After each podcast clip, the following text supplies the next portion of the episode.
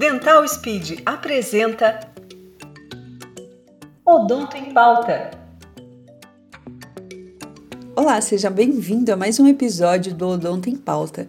Hoje o tema por aqui é odontologia inclusiva e atendimento de pacientes especiais.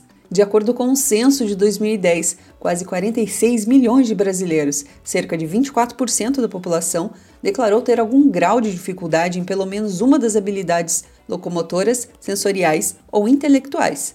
Para a odontologia, esses pacientes constituem um grupo que pode ser considerado de alto risco para o desenvolvimento de doenças bucais de acordo com o tipo de patologia sistêmica, alteração salivar, dieta cariogênica, alteração muscular ou pela ineficácia da higienização bucal.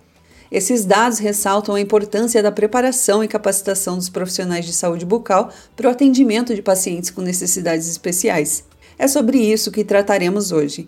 Essa conversa foi mediada pela Isabelle Buzzi, analista de marketing e conteúdo da Dental Speed, com a doutora Natália Galvão, professora da Unilavras, que também tem um extenso currículo de estudos sobre patologias, além de atuar diretamente no atendimento clínico de pacientes especiais. Confira agora como foi esse bate-papo. Odonto em Pauta. Olá, professora, Olá, tudo bem? Que prazer! Obrigada, prazer é meu. Obrigada pelo convite. Ah, então a gente parte para mais uma live com a senhora da Dental Speed. Agora dessa vez sobre odontologia inclusiva. E eu já quero começar já mandando uma pergunta que, que é: Ótimo. muito se confunde sobre odontologia inclusiva e acessibilidade. Sei. Quem que a gente considera como pacientes que se encaixam na odontologia inclusiva? Então, é, geralmente essa dúvida acontece porque a gente acha que pacientes especiais seriam aqueles pacientes que têm alguma algum distúrbio, alguma deficiência, seja essa deficiência sensorial, seja uma deficiência é, motora, e não necessariamente. Esse é um grupo bastante extenso e varia um pouco a classificação, dependendo de cada autor, né? Mas geralmente a gente considera, se a gente for pensar num paciente saudável e a gente pegar pela, pela Organização Mundial da Saúde, um indivíduo saudável é aquele que vai ter equilíbrio entre o físico, o mental, né? E, e isso, quando, quando, quando a gente perde esse equilíbrio, a gente perde essa harmonia, consequentemente, esse paciente já passa a ser um paciente com necessidades especiais. Então, dentro desse grupo, a gente tem alguns pacientes que têm alterações fisiológicas, como, por exemplo, as pacientes gestantes, como, por exemplo, os nossos pacientes idosos, né, que com o decorrer da idade vai passando por alguns processos fisiológicos e isso vai fazer com que ele se torne um paciente especial. A gente tem diversas doenças sistêmicas adquiridas no decorrer da vida, como a diabetes tipo 2, hipertensão, né, entre diversas outras. E esses grupos também fazem parte dos nossos pacientes que necessitam de um, um atendimento especial. Então, a gente uhum. tem aí uma classificação bem ampla. É, geralmente, a maior parte dos autores dividem em nove, nove grupos.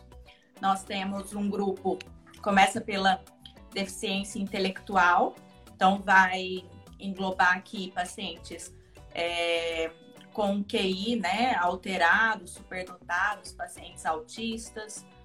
É, dentro da deficiência física, entra pacientes com paralisia cerebral, paralisia infantil, ou né, com ou qualquer outro tipo de deficiência motora. Os deficientes sensoriais, vai entrar a deficiência auditiva, visual, que são as mais comuns, desvios psiquiátricos. Então, até o paciente que a gente acha que talvez, né, hoje em dia é tão comum um paciente que trata ansiedade, que trata uma síndrome do pânico, um transtorno obsessivo compulsivo, esse paciente também é considerado um paciente especial. Então, a gente tem deficiências de comportamento, distúrbios do comportamento, como bulimia, anorexia, todos esses também são considerados. E é o que geralmente as pessoas não, não sabem, né? Que fazem parte desse nosso grupo de pacientes que precisam desse atendimento especial. Além disso, as doenças sistêmicas, sistêmicas crônicas, né, que eu falei, a diabetes, hipertensão, doenças infectocontagiosas, então, paciente HIV positivo, um paciente com sífilis, que são doenças que podem vir né, a, a trans, ser transmitidas. E as condições sistêmicas, que não são patologias, no caso da gestação, um paciente que recebeu um, um, um órgão transplantado, um paciente que passou por um, por um tratamento oncológico. Então, todos esses também se encaixam.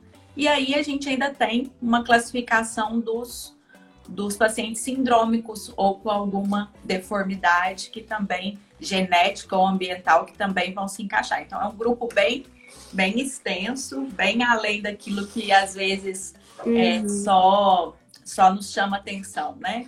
É muito mais corriqueiro do que as pessoas podem imaginar, né? Sim, então às vezes você acha que você não faz esse tipo de atendimento e consequentemente, você está atendendo esse tipo de pessoa no seu consultório, às vezes como um paciente saudável, mas ele é um paciente que exige cuidados especiais. O que a gente também procura entender é qual que é a importância do profissional estar apto para atender. Não é nem só a questão de ele vai estabelecer melhor no mercado de uhum. trabalho, mas é também uma importância também para outro lado, né? Para o lado do paciente. Uhum. Com certeza. Geralmente, o paciente com uma necessidade especial, vamos supor que é um paciente que tem uma alteração sistêmica. Então, ele tem uso de medicamentos, né, que ele faz uso contínuo. Então, isso pode vir a interferir no anestésico que nós vamos utilizar naquele tratamento, ou no medicamento que nós vamos prescrever, ou no tempo da consulta. Então, por exemplo, pacientes é, hipertensos, a gente tende a procurar fazer consultas mais curtas. Pacientes uhum. diabéticos, a gente tem uma preferência pelo período da manhã, que é quando a glicemia está mais estável. Então, são detalhes que, quando você tem é, conhecimento sobre isso, você tem domínio, isso vem a favorecer o tratamento e, consequentemente, vai ser é, muito importante para o resultado desse tratamento e para o estabelecimento dessa relação de confiança e de satisfação do profissional com, com o paciente. E, doutora, há uma dúvida. É, esses pacientes, normalmente, eles vão acompanhados, certo? Família, às vezes cuidador? Sim. É, hoje em dia, a gente tem muitos idosos e, às vezes, esses idosos são os pacientes os, são também hipertensos, diabéticos, né, com outras comorbidades. Então, Muitos já vão acompanhados por seus filhos, netos, né? Até o mesmo cuidador. Mas a gente tem uma grande parte que também vai sem acompanhamento. Então, uhum. não é uma não é uma regra. Uma regra. Né? Uhum. É, então depende muito é, da, da realidade daquele paciente, se ele tem esse acompanhante, né?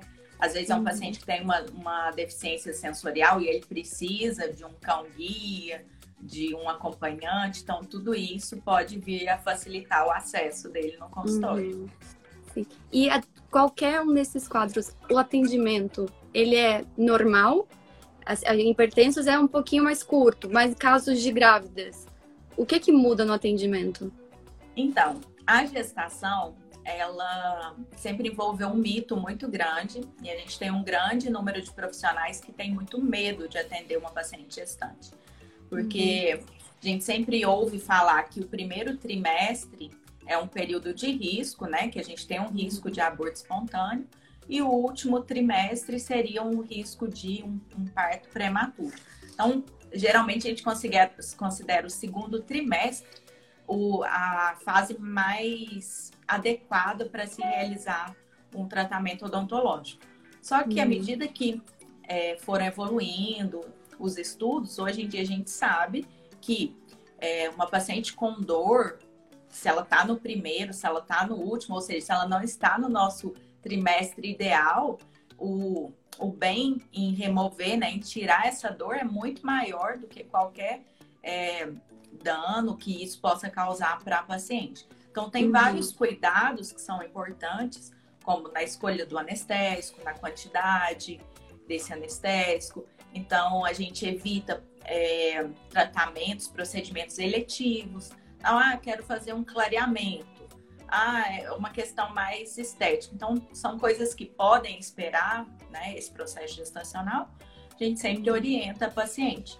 Mas a gente sempre tenta é, conscientizar essas pacientes que durante a gestação a mulher passa por alterações sistêmicas que vão manifestar na cavidade bucal. Então, isso também vai, vai trazer né, manifestações como, por exemplo, é, aumenta a prevalência de doença periodontal, do índice de cáries, é, até de algumas lesões, como, por exemplo, granuloma gravídico. Então, esse contato dela com o cirurgião dentista, esse pré-natal odontológico, ele é super importante para a uhum. saúde da mãe e, consequentemente, para a saúde do bebê. Então, a gente uhum. tem essa importância e hoje em dia a gente tem tentado quebrar esse mito de que a grávida né, não pode fazer o tratamento odontológico e ela ficar sofrendo com dor eh, durante nove meses para poder né, esperar o momento certo. Então, tem alguns cuidados, além de medicamentos, é, tudo isso. Eu falo que para atender os pacientes especiais, você tem que ter um conhecimento de fisiologia, de como que funciona, para você é, pensar na patologia, o que, que você pode ou não lidar naquela uhum. situação. Então, isso te ajuda muito a conduzir cada caso, né? E de acordo com cada é, condição do seu paciente. Entendi. Eu tenho uma, uma dúvida aqui sobre por que os pacientes com deficiência visual, auditiva, mental, comportamental, física ou múltipla fazem parte de um grupo com risco elevado de desenvolver doenças. É por essa falta de um cuidado paliativo? Então, quando a gente, até pacientes com síndrome de Down, a gente tem muitas pesquisas e geralmente elas são até bem divergentes. Porque, por exemplo, pacientes que têm é, deficiência sensorial, talvez ele não encontre um profissional que vai é, conduzir, que vai orientá-lo essa higiene de uma forma que ele consiga né, acatar, acolher isso. Então, isso pode vir a favorecer né, mais doenças na cavidade bucal, principalmente se ele não tem um responsável. Mas a gente tem que entender que, independente se é um paciente que tem uma deficiência visual, uma deficiência auditiva, ele é um paciente competente. Então, ele faz as atividades diárias e ele vai achar o melhor caminho para fazer essa atividade. Então, no consultório, é importante você utilizar o tato, é, manequins, é, para que você possa deixar esse paciente né, que tem uma deficiência visual tocar, fazer os movimentos usando a mão dele, tudo isso para você orientar a respeito dessa, dessa higiene adequada. E assim ele vai achar o melhor caminho. Não dá para a gente fazer com que esses pacientes fiquem dependentes né, de um pai, mãe ou de, de uma pessoa responsável por uma coisa que eles fazem de forma diária. Uhum. Sim. É. E até uma dúvida que a gente estava levantando é de o paciente idoso, porque ele tem essa necessidade, além do atendimento, ele tem desse da abordagem, tem, um, tem uns cuidados a mais da atenção, do carinho. O que que muda além disso? Então, o paciente idoso, é, eu vou falar dos pacientes em geral, né? Os pacientes uhum. especiais Geralmente a primeira consulta é a consulta que tem muito paciente que quer falar, que quer trazer o problema dele, né? E ele muitas vezes está ali não só pela queixa da dor de dente, do dente que quebrou, ele está ali porque é um momento onde ele está procurando um acolhimento. Então, se você dá abertura para que esse acolhimento aconteça, né? Se você acolhe esse paciente, é, a chance de você fazer um diagnóstico preciso, adequado, é muito maior. Uhum. É, o paciente idoso ele tem muito essa necessidade de falar, de contar da vida dos netos, dos filhos, uhum. das experiências dele. Então, isso acaba criando né, uma relação com o profissional de confiança, de bem-estar. E uhum. na idade, é, na terceira idade, a gente vai ter alterações na cavidade bucal, como por exemplo, é uma fase da vida onde geralmente você tem um uso maior de medicamentos, isso pode vir a trazer, é, por exemplo, uma xerostomia, uma diminuição do fluxo salivar, e essa diminuição do fluxo salivar vai influenciar em doença periodontal, em, em doença cariosa. É, geralmente, quando a gente está nessa fase né, da terceira idade, o nosso sistema imunológico também já torna-se um sistema imunológico deficiente. Isso vai favorecer as infecções que a gente chama de oportunistas, como a candidíase, que é muito comum em pacientes idosos. É... Esses são pacientes que, quando a gente pensa é, em lesões neoplásicas, como por exemplo câncer de boca, é, geralmente o câncer está muito ligado ao processo de envelhecimento também, devido a um acúmulo de mutações que a gente vai tendo no decorrer da vida. Então, por uhum. exemplo, câncer de língua é muito comum em pacientes já na fase mais idosa, há mais de, de 50 anos. Então, são pacientes que, além de ter um emocional né, mais é, que precisa desse acolhimento, são pacientes que vão ter mais alterações e geralmente são aqueles pacientes que eu brinco que são os nossos pacientes combo. Porque ele vai uhum. chegar hipertenso, diabético, geralmente é muito difícil você pegar um paciente de 60 e poucos anos que não tome nenhum medicamento. Uhum. Né? Então a gente já vai ter aí outras outros requisitos que podem influenciar na nossa escolha de anestésico, na forma como a gente vai conduzir aquele tratamento, nos medicamentos, nas interações medicamentosas. Então, uhum. tudo isso pode vir a, a causar algum problema quando você não tem conhecimento a respeito daquela condição. Uma pergunta que nos mandaram aqui agora é como identificar e abordar as necessidades especiais dos pacientes. Em casos que as doenças ainda não foram diagnosticadas, por exemplo, como identificar os cuidados necessários? Não, eu, é uma parte que eu gosto muito, que, que é até um, um e-book que a gente fez em parceria, né? Uhum. E, e a gente fala sobre o poder do diagnóstico. Esse poder do diagnóstico ele é feito geralmente nessa primeira consulta, nesse primeiro contato com o paciente. Então, geralmente, as pessoas hoje em dia têm muita pressa é, talvez por, por uma agenda cheia, talvez por estar trabalhando para outra, outra pessoa. E essa primeira interação, ela acaba sendo negligenciada. É, então, a gente tem visto isso acontecer. Ou, às vezes, até por achar que, que não, o paciente vai falar demais, vou perder muito tempo. E essa primeira interação, essa primeira consulta, ela é importantíssima para manter essa relação, né, para criar essa relação de confiança entre você e o paciente. E quando você cria essa relação, você permite com que você dá abertura para o paciente relatar o que ele tem, né? Então, às vezes ele se sente à vontade para te contar exatamente o motivo que ele está ali.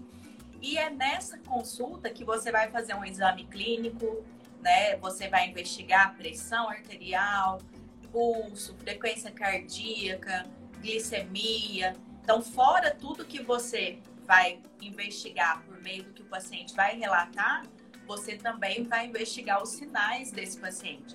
A gente faz palpação, região de linfonodos, a gente investiga a história médica pregressa, medicamentos de uso contínuo, é, qualquer processo cirúrgico que ele tenha passado ou uma, uma experiência anterior, até mesmo no consultório odontológico. Então, é o momento da, como se diz, de você tentar tirar o máximo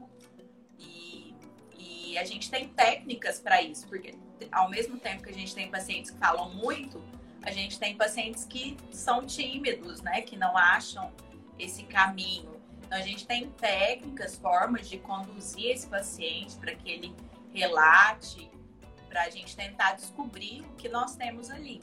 Então, a gente tem situações, por exemplo, pessoas que tomam muitos medicamentos, elas nunca sabem. Ah, eu tomo lá dois de manhã, três à noite, não sei o quê. Então, tem maneiras de falar, olha, chega em casa e tira foto para mim das caixinhas de medicamento. Ou na próxima consulta, traz para mim lá a sua, a sua, sacolinha com seus medicamentos. Ou então uhum. pede seu filho, sua filha para me enviar, porque isso uhum. vem ajudar para a gente ter ali anotado no prontuário. Isso tem uma, isso tem um valor até mesmo legal, né, para nós como profissionais. E isso tem um valor imenso para o tratamento. Então, por isso que eu falo que vale a tempo, vale muito esse tempo que você está ali ouvindo o paciente, que isso pode te trazer é, indícios que talvez você tivesse com a boca dele aberta, avaliando, você não enxergaria. Então, esse uhum. para mim é um ponto muito importante para estabelecer a necessidade desse paciente. E como que a gente consegue reconhecer que esse paciente a gente vale o atendimento a domicílio? É, ele pode se enquadrar numa necessidade de atendimento a domicílio? Como que a gente consegue fazer essa avaliação? Então, acho que isso varia muito, Isa, é, da vontade do paciente. Então, por exemplo, pacientes oncológicos, geralmente são pacientes que já estão emocionalmente né, abalados, principalmente durante a quimioterapia ou durante né, o processo de rádio. Então, são pacientes que não querem sair na rua, não querem se expor, ir ao consultório. Então, esse é um paciente que, é, quando você vê que ele já demonstrou essa resistência, você se oferece. E a gente não precisa ter um consultório portátil para fazer esse home care. Então, varia muito, é lógico, né, do tipo de procedimento, mas é muito viável. Assim uhum. como um paciente cadeirante, por mais que ele se locomova bem, às vezes ele tem essa resistência, para ele é difícil sair, ou para um idoso que precisa de um acompanhante. Então, nesses casos todos, é, o home care é muito bem-vindo, mas geralmente uhum. parte mais do paciente. E é uma realidade muito nova para os pacientes e para os cirurgiões dentistas. Então, não são todos os lugares que a gente vê esse tipo de atendimento, né, sendo oferecido. E muitos pacientes também não sabem. Então, isso vai ter que partir do cirurgião dentista uhum. se oferecer para fazer esse tipo de tratamento, né, esse tipo de atendimento. Até porque, se ele quiser investir nessa área, é uma área que que está em ênfase, né, que está crescendo, é uma área que tem tudo para dar certo. Nessa uhum. questão de pandemia, a gente viu isso, né? As pessoas ficaram uhum. cada vez mais em casa, com medo de sair. É, se distanciar dos cuidados, né? né? É. Então, já mudou um pouco a nossa realidade muitos pacientes com necessidades especiais, dependendo do nível e dependendo do que é, eles estão um pouquinho mais distantes, elas não procuram tanto um consultório odontológico. A senhora acha que isso pode ser reflexo da, da insegurança que alguns profissionais têm? Não, eu acho que a, é, hoje em dia a gente ainda tem muitos profissionais que se recusam a atender um paciente é, que apresente necessidades especiais, quando ele acha que é um paciente é, que tem muita coisa ou quando ele é uma realidade onde ele não vivenciou ainda, e isso faz com que profissionais recusem esse tipo de atendimento. Então, isso já causa né, uma repulsa por parte desses pacientes. E muitas vezes, esses pacientes mesmo não se sentem à vontade por não saber como vão ser acolhidos. Então, a gente tem, é, principalmente em cidades, em regiões onde a gente tem instituições, né, universidades, são pacientes que procuram essas universidades, essas clínicas, escola, porque acha que ali vai encontrar um, um tratamento, um atendimento mais direcionado para a condição dele. Então, uhum. eu acho que está muito ainda é, ligado à falta de, até mesmo de marketing, de divulgação em cima de profissionais que fazem atendimento desses pacientes. Né? Uhum. A gente vê assim, ah, implantodontista, ortodontista, faço isso, faço aquilo. Mas a gente não vê esse essa divulgação de procedimentos de forma inclusiva, né? Então, uhum. isso também acredito que pode ser uma falha. E uma pergunta que a Naira nos mandou nesse final de semana é: o paciente com espectro autista com síndrome de Asperger são considerados PNE? Sim, são sim. O São. autista ele vai estar dentro da classificação de deficiência intelectual, né? E a síndrome de Asper entra nos pacientes síndromos. Então, com Hum. certeza, a gente tem alguns cuidados é, quando atender um paciente autista. é, geralmente a gente tem um condicionamento, então não é chegar no, no consultório e já fazer o atendimento. Você tenta ganhar a confiança do paciente, né? Às vezes ele vai uma, duas vezes no consultório para vocês conversarem, adequarem até realizar um procedimento. São consultas mais curtas. É um paciente que você não deve deixar ele na sala de espera esperando, porque causa né, um- uma ansiedade. Então, são condutas que simples, mas que podem vir a trazer um tratamento muito mais prazeroso, confortável, né, para o paciente. Entendi. Nos casos ali de, de adaptações, voltando ali o que a gente estava conversando sobre adaptações do consultório, é, qual que deve ser a conduta do profissional com esse paciente, na abordagem dos pacientes com, com deficiência visual ou, ou, ou física? Uhum. Bom, é, se a gente pensar do ponto de vista de, das da acessibilidade física do consultório, acho que varia um pouco de região, mas geralmente hoje em dia, né, acho que desde 2006 tem que ter rampa de acesso, é, as portas têm que ter a largura para passar, né, a cadeira, seja a porta do consultório, banheiro.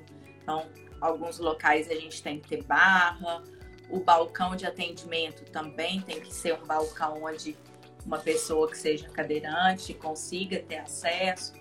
Então a gente tem algumas dessas acessibilidades físicas. Para o caso de um paciente com deficiência sensorial, né, é importante mais a conduta, por exemplo, um paciente com, com deficiência visual. Então, se ele estiver acompanhado de um de um cão guia, você não impor, não, não impor que não pode, né, a presença do cachorro ali, é, ou se ele tiver com muletas, você orientá-lo o local. É importante não pegar pelo braço, isso é uma conduta que não é bem vista, né, até para você não tirar a autonomia desse paciente. Então você pode oferecer a mão e você pode ir descrevendo para ele, olha, aqui tem tem uma barra, você pode apoiar. Na hora que chegar na cadeira, você fala, ó, aqui tá a cadeira, essa aqui é a parte do encosto, que é a parte das pernas, aqui tá a cuspideira. Então você descreve para ele e ele já tem aquela sensibilidade para se localizar. Mas nunca tentar tirar essa autonomia, né? Ah, não, te conduzir pelo braço. Às vezes você acha que você tá ajudando e você tá causando um constrangimento. Assim como para os pacientes com deficiência auditiva.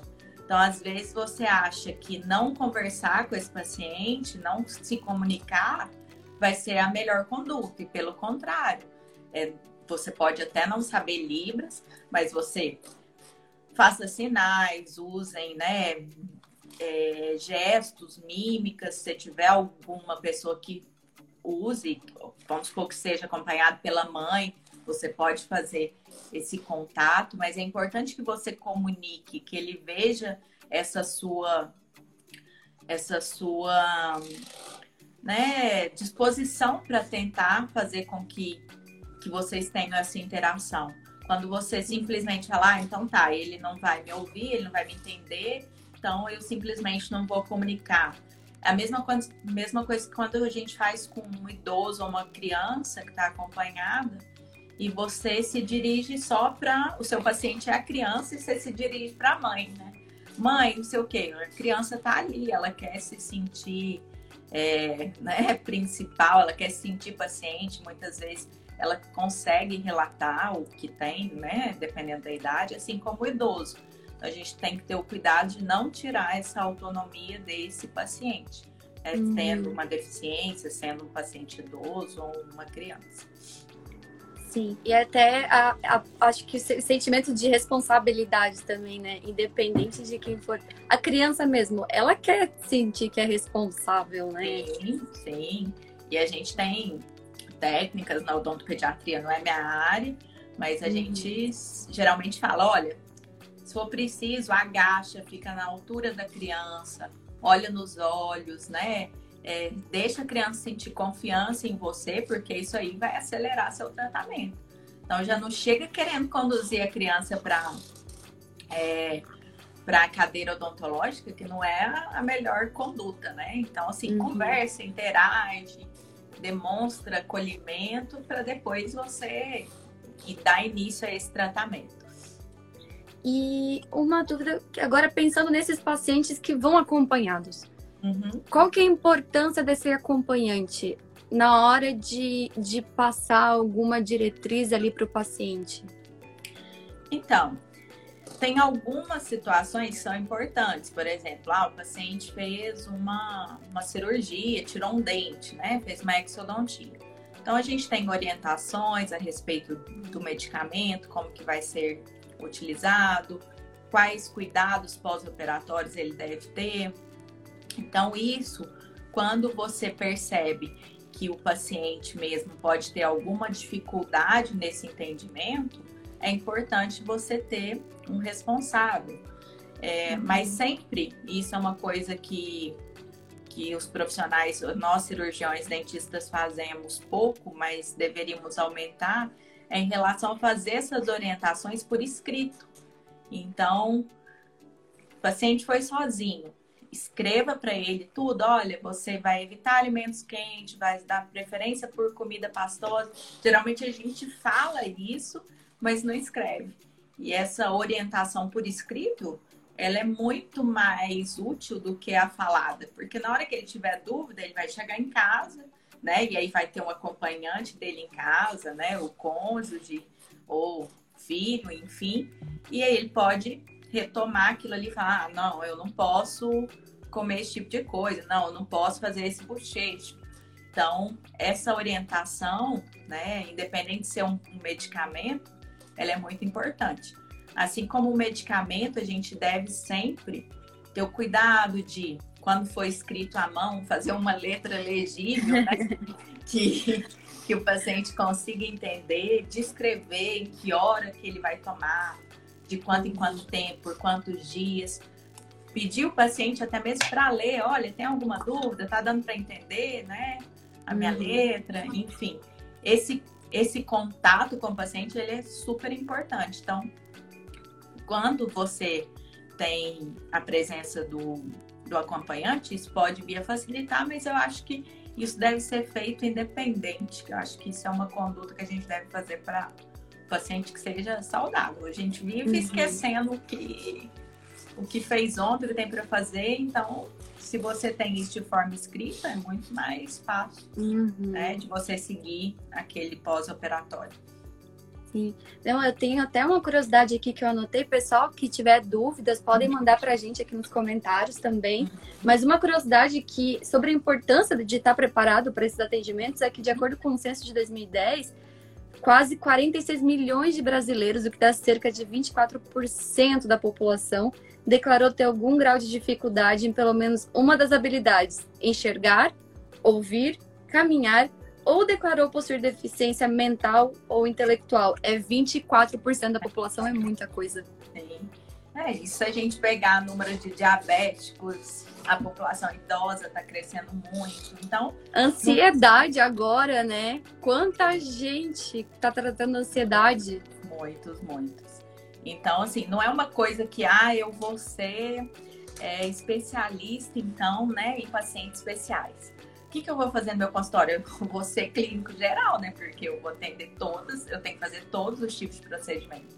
Então, eu falo que é, é, essa especialidade, eu acho que ela surgiu até porque as, as áreas foram ficando tão especializadas, tão restritas, que o, você vai ficando tão bom só naquela área que você deixa de enxergar o paciente como um todo. Então, começou a ter essa dificuldade, não só na área de odontologia, na medicina. Então, você vai no uhum. médico, ele fala no dermatologista. Não, agora você vai passar no ortopedista. Aí você vai no ortopedista, vai falar, agora você vai passar no endócrino. Então parece que cada um cuida de um pedacinho, né? E, e não cuida do, do todo. Uhum. Então, a, gente, Então, a gente tem essa, essa dificuldade hoje em dia, mas não precisa ser especialista em pacientes especiais para dar esse, esse atendimento, né? Então, uhum. é lógico que a gente não consegue ser, ser bom em tudo, né? A gente nunca vai conseguir abraçar todas as áreas, mas a gente tem que ter consciência que eu sendo um implantodontista ou um ortodontista, esse paciente especial ele vai estar na minha cadeira. E eu tenho que procurar saber, me inteirar do que, que isso muda no meu atendimento. O que, que eu tenho que uhum. fazer né, de diferente. Olha, fora a questão do acolhimento, o que, que eu posso fazer para oferecer um tratamento mais seguro e mais confortável para esse paciente. Então, isso eu acho que é a nossa realidade, porque esse número está aumentando cada vez mais, né? Sim. E, e eu acho que o auge para mim dessa live foi sobre o quanto é comum os pacientes com necessidades especiais. Sim. De, não é só o que a gente acha de lead primeira, que é com dificuldade motora ou de visão, é muita gente, é muita gente. É muita gente. Que se enquadra. É um bem extenso, né? E, e, é um grupo que a gente acabou de comentar, que está crescendo, crescendo. Uhum. E o que a gente tem é que muitos, muitas vezes esses pacientes são tratados de forma convencional. Ah, mas não aconteceu nada de errado. Que bom, graças a Deus. que, que ótimo. Mas isso não, não só em relação ao prognóstico, acontecer algo de errado, hoje em dia o que, o que o profissional quer é ser lembrado por aquele paciente, né? Você quer que ele te indique que você se torne realmente o dentista dele, não seja o dentista de um atendimento, de um procedimento. E uhum. o que vai fazer diferença não é o número de títulos que você tem lá na parede, né? E, e nada disso. Muitas vezes a diferença está exatamente no atendimento que você vai é, oferecer para esse paciente. Uhum, com é. certeza. É a fidelização, né? A fidelização Sim. do paciente é o melhor marketing. É, é o, marketing boca marketing. a boca.